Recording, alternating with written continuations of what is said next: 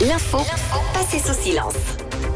Eh oui, Tom déniche pour nous tous les jeudis une info dont on n'a pas assez parlé. En tout cas, selon toi, c'est ton opinion. C'est l'info passée sous silence et tu as remarqué un détail assez Ça s'est pas passé sous silence en tout cas. non, Camille qui a dérapé du coude, hein.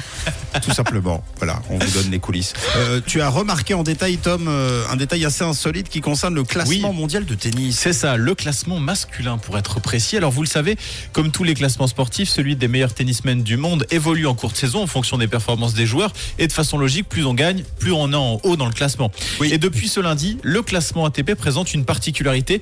Ça ne s'était pas produit depuis 1973, c'est pour vous dire. Est-ce que vous avez une petite idée ce matin?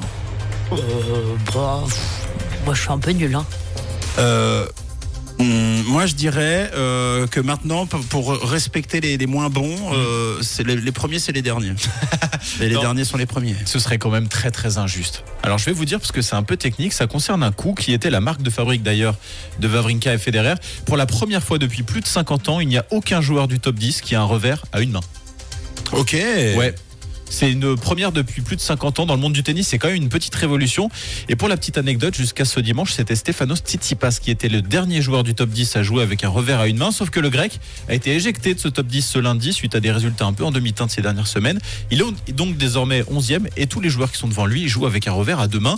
Et pourtant, il fut un temps où Roger Federer, Stan Wawrinka, Dominic Thiem, Grigor Dimitrov, bref, le revers à une main avait la cote.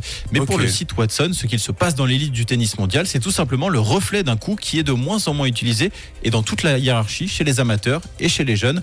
Et notamment parce qu'aujourd'hui, le tennis pratiqué sur le circuit est plus puissant qu'il y a 20 ans. Mais toi, Tom, on a envie de savoir, vu que tu Oui. fais souvent du tennis. Demain. Tu, tu- tu joues à demain, Je joue à demain. mais t'es pas dans le top 100. Je suis pas dans le top 100, je suis pas dans le top 10, et je suis pas puissant non plus. Bientôt, bientôt.